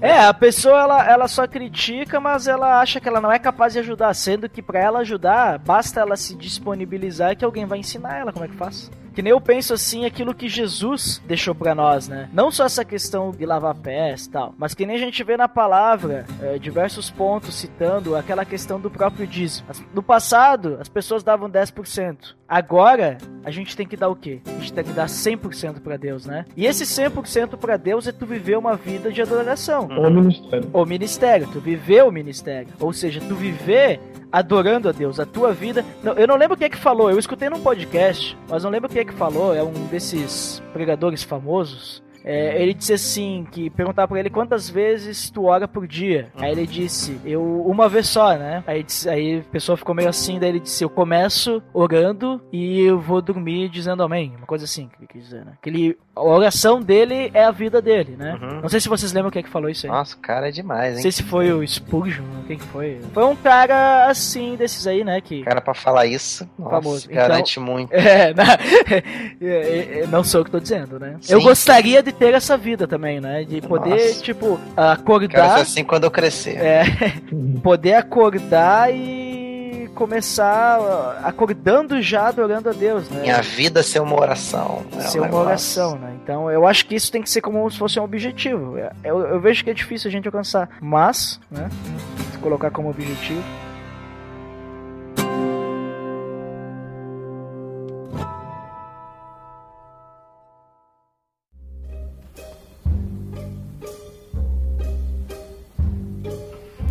Tinha muito na cabeça, quando era moleque, eu queria muito, muito, muito trabalhar na igreja. Tinha essa visão distorcida de que, ah, eu preciso estar no ministério. Eu quero estar em um ministério. Eu quero ser de um ministério. Aí tinha até alguns subterfúgios que algumas pessoas fazem às vezes, né? De, por exemplo, vai ter o culto dos jovens. Aí no culto dos jovens, todo, to, só quem faz o culto são os jovens. E é até uma situação engraçada que, até no culto dos jovens, as, as posições que eu queria ocupar já estavam ocupadas. Aí sobrou ver se nos banheiros tinha papel higiênico. É. E aí eu fiquei, né, pau da vida com aquilo ali, cara. Não me senti nem um pouco honrado com aquilo, afinal de contas, né, cara? Papel higiênico, que negócio é esse? Comecei querendo tocar gaitinha, quando tinha uma gaitinha, eu tocava uma música só, era engraçado, o pessoal me dava oportunidade. Era igreja de oportunidade, a gente tocava aquela música, eu subia só pra tocar aquela música. Uhum. Aí evoluindo, evoluindo, evoluindo, fui me esforçando, ia assistir aula aqui, aula pra colar. Fiz um pra passou-se os anos, já tava tocando saxofone na igreja, já era músico já na igreja, tocando saxofone e flauta. Fui pro sul, fui morar no sul por causa de trabalho, estudar fora e depois trabalhar fora. E no sul eu queria continuar na mesma batida. Só que quando eu larguei o Rio de Janeiro pra sair daqui do Rio, eu já estava com uma canseira, eu já estava começando a me questionar, poxa, eu venho pra igreja tão cansado. Às vezes eu tô no culto, mas eu não tô prestando atenção no culto, eu tô prestando atenção se o som tá alto, tô prestando atenção se a música tá sendo bem tocada, tô prestando atenção se o cara que tá do meu lado tá desafinando, e o culto não tá fluindo, eu tô vindo aqui bater ponto. É isso que eu tô fazendo. Mas eu não quis largar isso. Eu fui pro sul com essa cabeça. Eu queria achar uma igreja que fosse cópia da igreja onde eu estava. Eu queria uma igreja grande, que eu tocasse com gente grande. Eu queria a mesma coisa no sul. Aí no sul eu comecei a, a tocar em marcha para Jesus, comecei a tocar nesse negócio todo também. Aí tá satisfeitaço, né, cara? Só que aí começou a acontecer comigo um fenômeno. Opa. É, a igreja na qual eu tava, ela era muito doente lá no sul ela tinha tudo aquilo que eu gostava, que era também doente, mas não era sutil. Eu conseguia perceber a doença. E aí eu comecei a contestar muita coisa. Não, está errado nisso, está errado aquilo outro, está errado isso aquilo outro, está errado isso aquilo outro. Mas aí Deus começava a mostrar, mas era a mesma coisa que se passava no Rio, só que de maneira mais sutil lá no Rio de Janeiro. Aqui tá de maneira escrachada. E aí eu comecei a, aos poucos colocar na balança. Eu comecei aos poucos querer abrir mão. E aí eu comecei a falar, não, não pode ser desse jeito. E eu começava a falar muito mal da igreja, eu contestava muito, fazia reunião paralela com membros da igreja. Começou a acontecer uns, uns, uns fenômenos do tipo, em vez de dar dízimo, eu comprava instrumento e dava para a igreja. Isso estava errado. Ou então dava o dízimo em outro lugar. A mesma coisa que você jantar e pagar em outro restaurante. E eu comecei assim, aí comecei a ser, eu comecei a ser constrangido por Deus e falar assim, olha só, você tá na igreja, mas tá falando mal dela, você até tá fazendo alguma coisa, mas não tá acrescentando em nada. E aí eu tive por orientação sair para uma outra igreja, igreja dez vezes menor, na qual eu tocava, às vezes eu ficava no ofertório, às vezes eu ia lá fora, às vezes eu ficava lá fora assim na portaria, ficava com criança, ficava fazia de tudo, tudo. Inclusive a igreja na qual tô hoje, que é a sede aqui no Rio, que é um pouco maior, mas lá em Foz era bem pequenininha. E aí eu aprendi mais a servir, aprendi a mais que aprendi que isso tudo era departamento mesmo, sabe? Porque hoje eu tava tocando na igreja, na segunda-feira eu tava panfletando com o pastor, aí depois eu tava indo levar não sei quem que não podia andar na cadeira de roda para fazer consulta no hospital. E a gente começou, eu comecei a aprender o que, que era igreja de verdade, sabe? Uma igreja que às vezes a gente não tinha músico para tocar, a gente cantava a capela, às vezes botava um CD de playback no fundo. E aí eu comecei a aprender, caramba, se realmente a igreja começar a ser perseguida, será que metade dessa estrutura que a gente gente tem não iria por água abaixo? E com ela, muitos dos ministérios muitos dos departamentos que a gente chama de ministério também iria por água abaixo. E eu comecei a aprender na palavra que o que existe é o serviço. E aí, para concluir o que eu estou falando, eu cheguei à conclusão do que, que é realmente o ministério. Eu comecei a entender o que é o ministério. E o ministério, cara, é aquilo que está que tá lá em, em 2 Coríntios 5, 18, que fala que, que Cristo ele nos reconciliou a Deus, sabe? E deixou para nós o ministério da reconciliação. É esse o ministério que nós temos. É, é, é esse o nome do ministério que, que, a nossa vida tem que ser. É o ministério da reconciliação. Que ministério é esse? De reconciliar nós com Deus, de nós com os homens e do, dos homens com os homens. É, é, sabe, é o irmão que está brigado com o irmão, você ir lá reconciliar. É o homem que está brigado com Deus, você ir lá reconciliar. É o pai que está brigado com o filho. É, sabe, é, é esse o ministério que nós temos sabe? Como o Tiago fala que a nossa religião são os órfãos e as viúvas, nosso ministério é o ministério da reconciliação. Então, são, são esses, esses, essas verdades que a Bíblia nos traz, tão simples, cara, que quebram nossos paradigmas tão complexos, entendeu?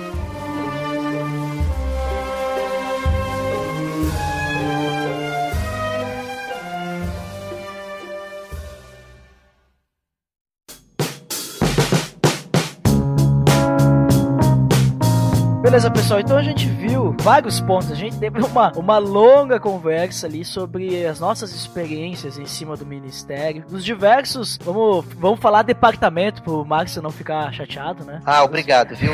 Nos diversos departamentos que Acho o bom. ministério. Faz bem a sua saúde. É isso aí. Mas assim, eu queria tocar um ponto que eu acho importante. E eu falo isso, esse é um ponto que eu acho importante tocar. É meio pessoal, sabe? Talvez talvez vocês não tenham tido essa experiência e talvez eu, em todo o mundo, em toda a civilização, só eu tenha tido essa experiência. Ou pode ser algo tão comum quanto para mim, que é a, a, questão do que, que motiva a gente a continuar. Por que, que, por que essa pergunta? Porque muitas vezes a gente acaba pegando muitos departamentos do ministério, a gente acaba se doando muito e não para querer parecer grande, mas porque a gente quer se doar mesmo, né? E a gente não tem noção e a gente acaba se comprometendo com muitas coisas, a gente acaba se sobrecarregando. Às vezes a gente tem que, a gente tem que saber, dentro da igreja, quando tu, tu participa de alguma coisa, quando tá servindo em algum, alguma situação, tu tem que saber dizer não para muitas delas. Porque as pessoas acabam vendo, ah, tu participa disso, participa daquilo, tu não quer participar dessa situação aqui também, tu não quer vir ajudar aqui também, e tem que saber dizer não, porque senão chega uma hora que tu, tu não vive mais. E também pela questão que a gente acaba uh, se frustrando muito com as pessoas. Tanto pelas críticas, às vezes a gente recebe tanta crítica, tanta crítica que a gente começa a pensar, pô, mas o pessoal não, não tá nunca feliz, né? Nunca, nunca tá bom, nunca tá bom. Eu tô dando o máximo que eu consigo, nunca tá bom. E também pela, pela, pelo lado da frustração que as pessoas, elas não se comprometem tanto quanto tu em alguma situação. Sei lá, tu tá. Vamos usar a parte do louvor mesmo, né? Tu vai lá, tu se dedica, tu chega no horário, no ensaio tal. Uh, não é meu caso, né? mas é um exemplo que é mais próximo para todos. Aí tu vê lá teus colegas, os caras chegam meia hora atrasado, uma hora atrasado, os caras não tiram a música, chega lá, nem sabe o que tá acontecendo, e aí tu começa a saber que a vida espiritual dos caras não tá muito legal também.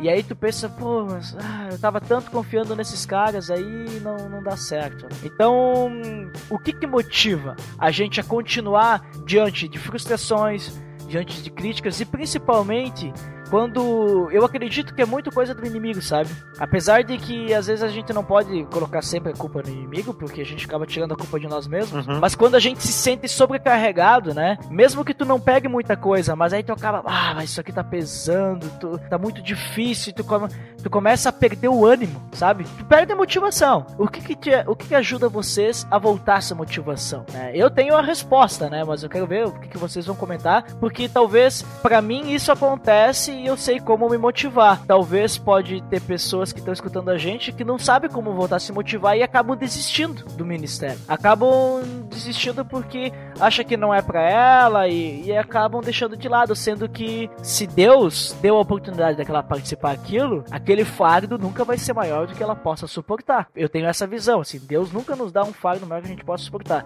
Isso vale para tudo, né? Inclusive para servir na obra. O que, que vocês usam para se motivar aí? Cara, o que te motiva a continuar tem que ser a mesma coisa que te motivou a entrar. Boa. Você não pode estar no ministério sobrecarregado. A primeira pergunta que você tem que fazer é: por que, que eu estou sobrecarregado? Será que eu estou me colocando de muita tarefa? Como eu falei, tem gente que é viciado em tarefa, cara. Tem gente que é viciado em arrumar sarna pra se coçar. Eu sou um desses. Eu sou um cara. O cara que não quer dividir o trabalho com os outros, porque senão os outros podem roubar o trabalho dele. Não, não é nem não, por isso. Mas, tem, mas tem esse lado também. Igreja nova, tá? Vamos supor. Chegou numa igreja nova, chegou num país novo igreja nova, tudo novo. Você vai ficar um tempo de banco, correto? Certo. Geralmente a pessoa que tem esse perfil, ela é, é o momento mais difícil para ela ficar no banco. Ela vai ficar ali no banco, meu Deus do céu. Ah, meu pai. Mas não é porque ela quer aparecer, é porque ela quer se envolver ela é muito proativa, ela quer estar tá ali envolvida no meio, porque existe uma coisa chamada comunhão de obra, que é uma comunhão que é uma comunhão diferente da comunhão que você tem ali no banco, é uma comunhão de só quem tá no mesmo departamento que tem. E ela tá doida para provar isso de novo na vida dela. E é muito difícil você, isso é, parece uma droga. O cara que trabalha na igreja, sabe, ele gosta e tem a satisfação de estar tá trabalhando. Só que ele tem que saber também tirar o timidez de campo. Eu acho que não há problema nenhum. Eu tô há mais de anos sem tocar saxofone, eu tô tocando só percussão. Faz muita falta? Faz. Mas eu no momento eu sei o porquê que eu tô com esse, essa lacuna. Por que eu tô esse tempo todo sem tocar. Eu era muito mais envolvido nisso. Acho que existe um momento de você dar uma pausa e olhar para outras coisas. Deus está começando muito a me direcionar para a questão da palavra, na questão de ministrar para vidas, sabe? Tem me exigido muito isso, de discipular vidas. E agora que eu estou numa igreja que tem discipulado, eu tô, eu tô praticamente sendo jogado para dentro disso. Então, você às vezes precisa amadurecer outra coisa, outra área na tua vida que tu precisa, outro talento que Deus te deu, você precisa. O podcast tem me ajudado nisso também, de você estudar e você também trabalhar uma palavra, trabalhar seus argumentos em cima daquilo que você leu na Bíblia, daquilo que você estudou. Então, o que te motiva você continuar tem que ser a mesma coisa que te motivou a, a entrar. E se caso você tiver que parar,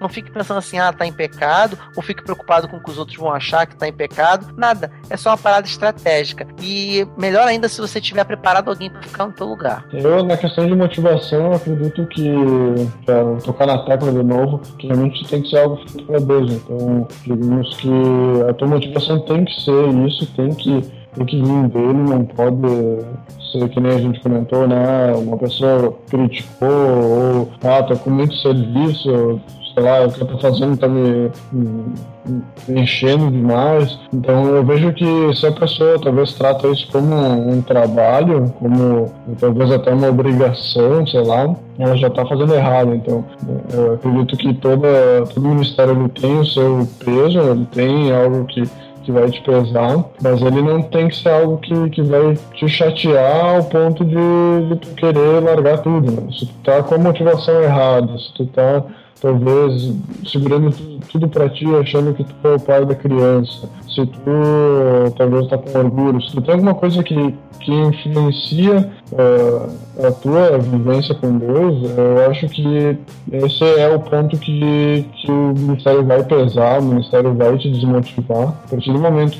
É, esse seria o ponto, né? O ponto de tu ver que o ministério ele vai ser para ti muito mais do que só ministrar na vida das pessoas, mas ele vai ser uma forma, digamos, de tu se obrigar a ter uma vida limpa, uma vida que, que demonstra a Deus, né? Porque tu vai ser, muitas vezes, a pessoa que está ali à frente de alguma coisa, ou hum, às vezes tu não vai ter contato com as pessoas, talvez tu vai ser um, ministério mais de retaguarda, mas eh, de qualquer forma ele vai limar aquilo que, aquela farpa que talvez Deus quer usar para alguma coisa, eh, vai tirar aquele pecado que está sendo um peso, né? Então vejo que o ministério ele, eh, ele nasce de dentro para fora, né? Tu, tu vai se limpando e esse ministério ele vai se tornando algo saudável para ti. É uma, uma visão minha, assim. Não sei se a gente consegue encaixar talvez biblicamente ou em todos os casos, né? Mas eu vejo que realmente é isso. Tu tem que, tem que buscar essa motivação em Deus e, e buscar não só ministrar, mas também ser ministrado pelo, pelo que tu tá fazendo. A minha motivação, ela entra mais ou menos o que vocês dois falaram. Praticamente isso aí que vocês falaram e eu consigo resumir tudo isso em um, na verdade, dois versículos, né? Tá lá em Colossenses 3, 23 e 24. Diz assim: Tudo o que fizerem, façam de todo o coração como para o Senhor e não para os homens, sabendo que receberão do Senhor a recompensa da herança. É a Cristo o Senhor que vocês estão servindo. Então eu levo para mim que qualquer coisa que eu vou fazer, por mais que eu possa estar tá servindo uma outra pessoa, na verdade eu estou servindo a Cristo. Qualquer coisa que eu vou fazer. Então, se alguém vier, por exemplo, assim, me criticar por causa que eu tô tocando muito alto ou eu tô fazendo um trabalho. Ah, baterista, diferente. baterista. É, mas tu sabe que eu também tô passando pela mesma situação que tu, Max, porque eu ministrava o louvor. Uhum. E agora eu não tô mais ministrando, tô só na bateria, né? Porque eu toco guitarra também e eu não tô mais ministrando por causa de algumas questões, uh, como é que eu posso dizer, de, de pessoas, né, participando, né, do louvor. Uhum. Então faltava gente e tal. Então eu fui de um lado pro outro. Mas você não vê o caso se alguém vier criticar tal, eu, eu, eu gosto de usar, por exemplo, assim, essa, essa pessoa tá me criticando, no caso, é uma crítica construtiva, né? Se for uma crítica construtiva, eu tenho que ouvir com alegria. Agora, se ela tá, só, tá vindo só para reclamar, aí eu pego e ignoro, porque eu tô fazendo para Deus, sabe? Eu gosto de pensar assim, porque se a gente começar a, a, levar em consideração qualquer coisa que as pessoas falam, ela, elas vão só derrubar a gente né? E a gente tem que permanecer forte, porque a gente tá fazendo isso para Deus. Então a gente tá ali para agradar a Deus. Claro que agradando as pessoas, a gente agrada a Deus também, né? Uhum. A gente tem que analisar também se o cara que foi lá reclamar da mesa de som, foi só reclamar, ah, o som tava ruim hoje. Beleza, esse cara tu nem escuta, tu nem dá bola pra esse cara. porque ele só foi pra te criticar. Agora se o cara chega lá, bah, o som tava meio ruim hoje, eu não gostei, porque tava saindo muito alto numa caixa, e aí a guitarra tava meio aguda. Talvez se na próxima tu tentar deixar meio grave assim e tal. Esse cara, ele já não tá vindo só pra criticar, ele tá vindo pra querer melhorar, tá vindo querer ajudar. Mesmo que ele não vai participar, né? Então uhum. ele tá ali querendo te ajudar a crescer. Então essa crítica tu pode ouvir com alegria, porque essa pessoa ela tá querendo te ajudar e não te jogar para baixo. Então eu penso dessa forma, né? Tipo, tô fazendo para Cristo e é ele que eu sirvo, porque se eu pensar que eu vou fazer só para as pessoas, aí qualquer crítica que eu vou ouvir, eu vou ficar chateado, ah, porque eu tô fazendo para as pessoas e as pessoas não estão gostando. Agora Deus, ele se agrada quando a gente faz aquilo com amor, indiferente do que as pessoas vão pensar. Uhum. Então essa que é a visão que eu tenho. Que daí bate com o que vocês falaram, né? De minha motivação tem que ser a mesma de quando eu comecei, né? Porque quando eu comecei eu tenho que pensar que eu vou fazer para Deus. E também essa questão do que o Botega comentou ali, né? De colocar tudo para Deus e fazer para Deus mesmo. Acho que resume bem esse Colossenses 3. Né?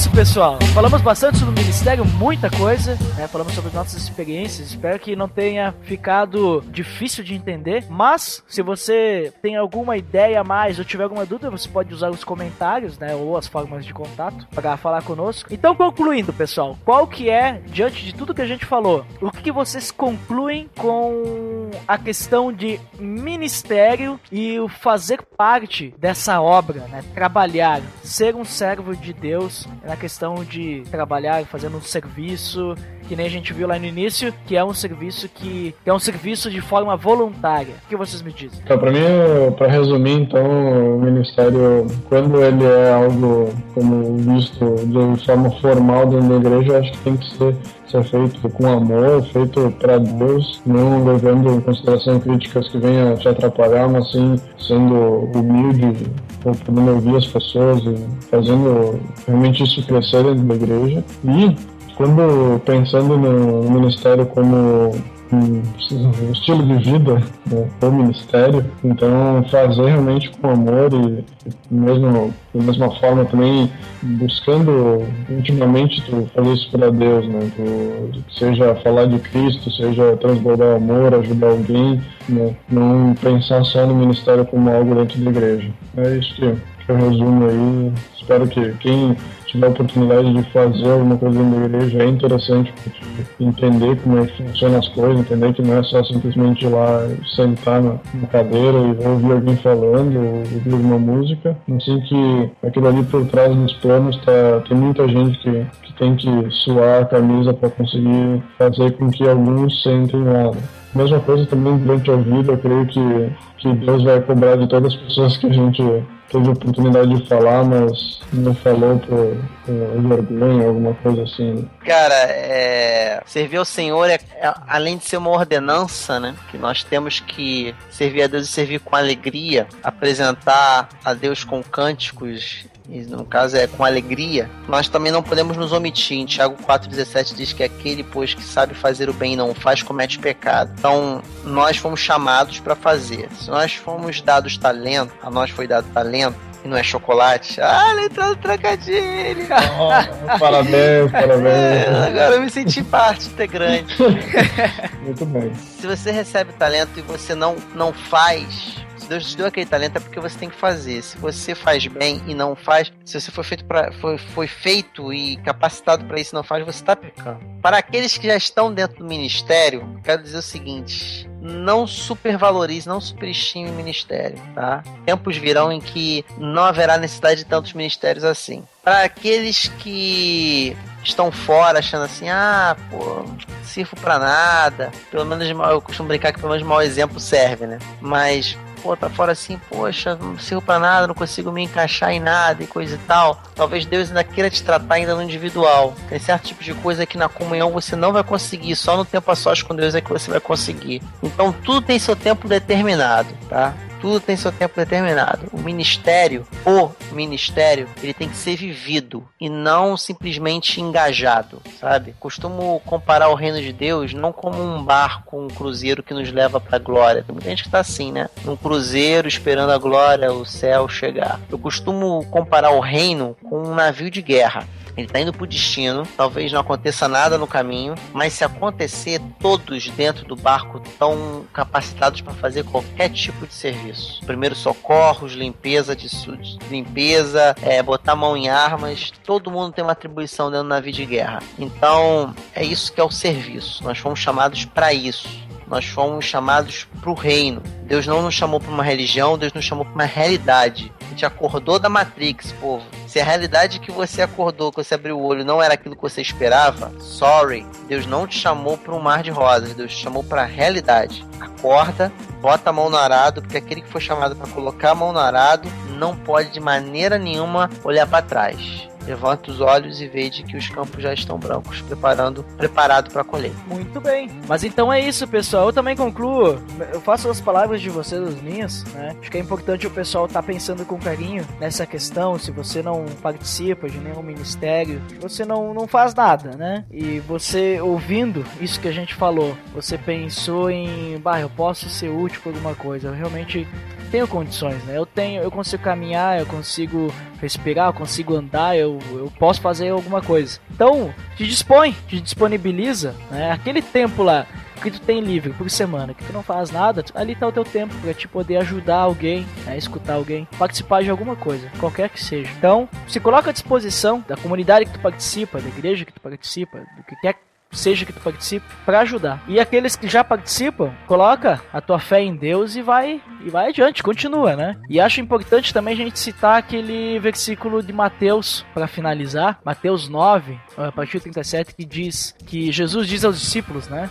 A seara é grande, mas os trabalhadores são poucos, né? Então peçam, pois, ao Senhor da seara que envie trabalhadores para a sua seara. A gente pode, eu, a gente pode usar nesse momento dessa forma também, dizendo que tem pouca gente que trabalha na obra, né? Tem pouca gente que realmente trabalha e faz alguma coisa e tem muita gente que não está fazendo nada. Então seja você mais um que trabalhe, que ajuda, né? E para que as pessoas que estão trabalhando elas não se sintam sobrecarregadas. Assim, se todos nós nos ajudarmos, vai ficar muito mais mais fácil para todo mundo e também a obra de Deus, a mensagem dele, tenho certeza que vai chegar muito mais pessoas. Então é isso. Então é isso, pessoal. Márcio, quer dar um recado aí da manada? Quer falar sobre a manada? Fala aí, cara. Cara, eu quero convidar você que também exclama, pelo amor de Deus.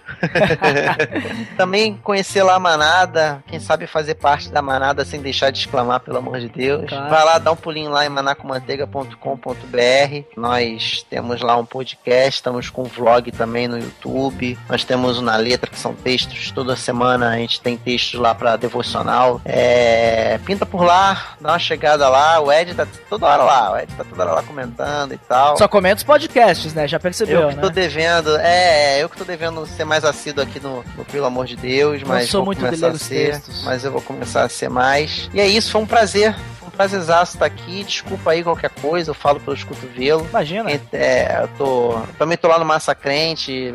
Um pouquinho teve, teve a loucura de me convidar para fazer parte da equipe lá fixa.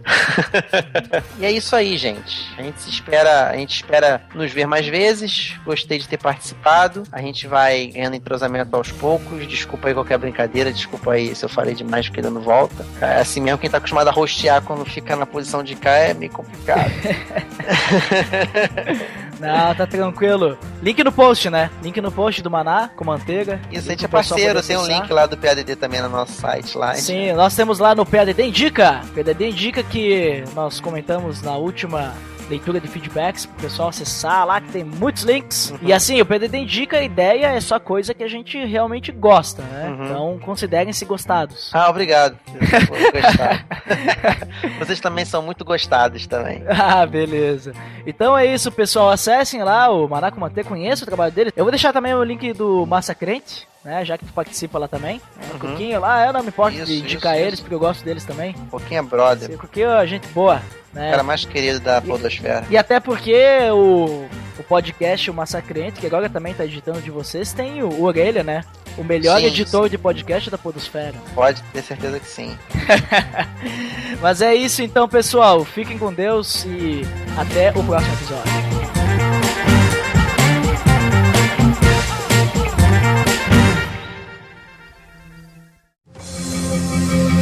Atenção! Você está entrando na área de feedbacks.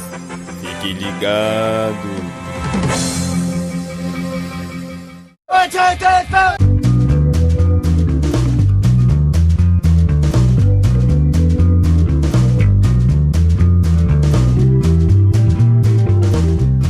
Estamos então na área de feedbacks do podcast Pelo Amor de Deus. Eu estou aqui novamente, como sempre, com o Dandeco. Opa! Dandeco, antes de qualquer coisa, como sempre, naquela velocidade da luz, as formas de contato. Formas de contato do PADD. Se você não curtiu a nossa página no Facebook, curta facebook.com barra oficial PADD. Também você pode seguir a gente no Twitter, arroba underline PADD. Ou também você pode mandar um e-mail pro contato arroba E através do nosso site você pode assinar também o nosso feed. E lá você pode acessar o Fale Conosco. Isso aí, e o feed, pra quem não sabe, tá no link no post. Link no post tem o feed. E também tem muitas outras coisas ali no post, você pode olhar. Tem iTunes, tem outros agregadores, tem lá tudo.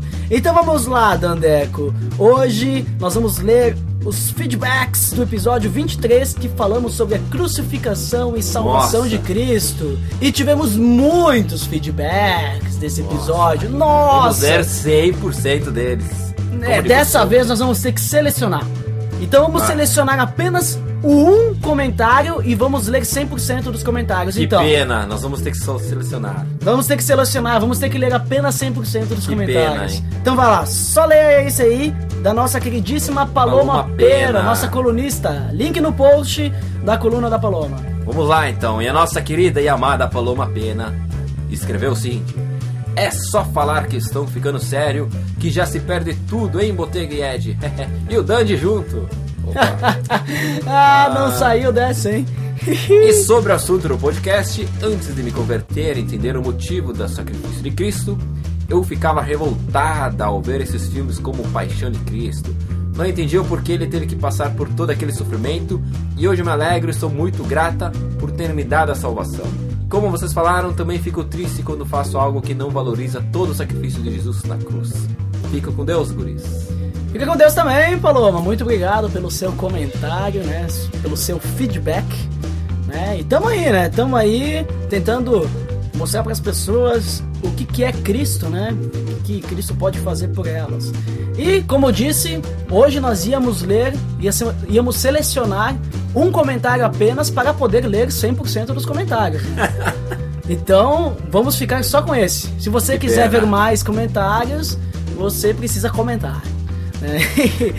Mas então, Dandeco, já que a área de feedback está muito rápida hoje, Hoje vamos tá logo para as indicações. Nossa, temos muitas indicações. Nossa, vamos fazer o seguinte, como a gente tem muitas indicações, vamos selecionar também. E vamos indicar a mesma quantidade de comentários que a Nossa, gente hoje leu. tá combinando tudo. Então vamos lá, temos ali quem? O GraçaCast 39, que falaram sobre crise das ideologias. Eu confesso que eu escutei esse episódio e eu fiquei boiando o episódio inteiro. Quase, né? Quase. Você deu uma crise. É, me deu uma crise. é que eles ficam. Eles são muito filósofos. Do, o pessoal do Achando Graça são muito filósofos, né? E é complicado quando você não é um filósofo entender o que eles dizem, né? Mas é isso aí, fica a indicação pra você dar uma filosofada na sua vida e ter lá um- uma reflexão sobre essa crise das ideologias lá com o pessoal do GraçaCast, link no post. E por hoje é só. Nossa, hoje foi. Durou um minuto, eu acho. Nossa, foi muito Ah, rápido. muito rápido. Nossa, nós demoramos mais para ligar os equipamentos do que para gravar. Nossa, mítico. então é isso, pessoal. Tchau, pessoal. Até Fiquem- a próxima. Fiquem com Deus, até mais.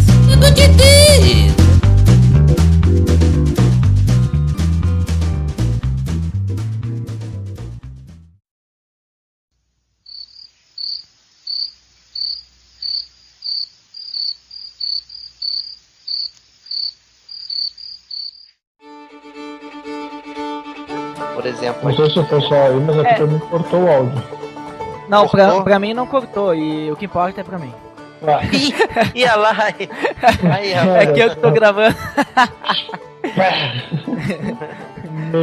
Pega o aplicativo lá do chicote e. botei. É. Falei muito, né? Tô falando, eu tô, eu tô enjoado da minha voz, eu tô falando não, demais, não, cara. Fica tranquilo. Tô falando demais nesse podcast, Jesus da glória. Não, mas é isso aí. Depois você corta metade do que eu falar, o Ed. Pelo amor Vai. de Deus, cara. Pelo amor de Deus. Pelo amor de Deus, cara, tô falando demais, cara. Me diz uma coisa. Gente, essa... me interrompe. Eu tô, olha, eu tô acostumado com o Alex me interrompendo direto, é por isso, Uhum. cara. Eles estão me deixando Tá falar. tá livre, tá livre, tá livre. Nossa, tu tava falando de RPG aqui, aí eu tô com o meu notebook com o Linux aqui do lado e eu achei, Márcio, um Ah. programa chamado Maná, que é um cliente MMORPG em 2D. Olha. Caramba! Nossa, nem, nem eu sabia disso. Não, mas tudo bem. Eu tava olhando pra ver se era tipo pra dava pra fazer RPG de mesa nele, não, deve ser tipo um jogo. Olha só, Ah, uma MMO é plataforma. Sim, MMO. Enquanto tu falando aí, Márcio, eu Dudu aí pesquisando de RPG. Não tava É, pra aí você ver o quanto que tô maçante, né? Vocês esperando que eu ia tocar o rebu, que eu ia aqui tirar a seca pela cabeça. Ah, Vocês é. aqui, Jesus, feliz, Jesus resolve, você resolve aqui o papo aqui. Não, é que A seriedade da parada é o assunto, cara. Eu É que acho eu Quando eu botei- eu- eu chegar no final da conversa e dizer, é, é isso aí. é que eu já fiz isso com o Botega, por isso que ele tava falando disso daí. Olha, só, Deus. Uma vez eu tava no Facebook ali, mas ele também já fez isso comigo, então tu não pode falar nada. É. Não, não, é que eu tava aqui do lado, aqui, eu olhei pro meu notebook que tava aqui com o central de programas abertos, aqui eu falei, maná. Maná, maná, como assim maná? Bom, mas voltando. Que exemplo no grego é paradigma. É, paradigma não, é uma palavra que é muito parecida com a palavra paradigma.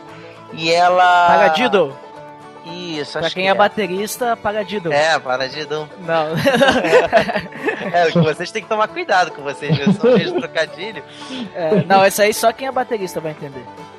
Tava eu, lá vou na poder, eu vou poder largar essa piada. Tem que cantar essa piada. Vai, vai, mas, Se, se, for, se for na igreja, se chamarem, ah, toca lá maior. Aí vai vir o grandão lá e vai tocar só ele, né? Ai, não. Ah, delícia, né? Lá maior. Toca lá, maior. É que nem a Ah, piada tá. do toca mais baixo. Daí o cara vai lá e pede pro, pro, pro cara, Aí o cara pro baixista, me dá o baixo aí pra mim tocar um pouco. Ah, desculpa estragar aí o. Ah, não, vou ter, Cara, tu, podia, tu podia ter guardado essa, né? Essa daí, É que reclamaram que não tinha piada. aí Não, mas também não precisa forçar. Não força, não força. De- de- deixa sair, deixa sair. Deixa, de- fluir, deixa, então. deixa fluir naturalmente, irmão. Dá lugar. Aí Ah, é. dá lugar pro espírito, porque a carne aí não tá dando certo não. Aí no. Já tá pronto aí no, no teu play aí. Não, tá? falo, falo, posso falar. Eu Resume, falo, né? mas vai carregar quase tudo. Mas fa falar rapidinho, tá, Max? Tá, vou falar rapidinho. eu, ah, sou prolixo pra caramba, vocês estão assustados, né? É. Pra saber o quanto que a gente não corta no maná com manteiga. Ai, quero ver quanto que eu vou cortar aqui. Com E a gente, certeza. pode, a gente pode resumir também naquela frase, né? Cristão que não serve, não serve. Essa aí é uma ótima frase, eu gosto de usar bastante. O cara, o cara tá lá, o cara tá lá com o. Pegou, abriu o refrigerante. Eu não tomo esse refrigerante, né? Mas é a melhor forma de usar. Abriu o refrigerante e vem 20 copos, né? A primeira coisa que o cara tem que falar é dizer, cristão que não serve, não serve. Serve todo mundo aí. É. ah, beleza. Igreja é tudo igual mesmo, né? Cara, nin- ninguém, se, né? ninguém se serve pra não ter que servir os outros, né? Tá é no pode, né? sul, tá no Rio, mas ouve as mesmas piadas, tudo igual.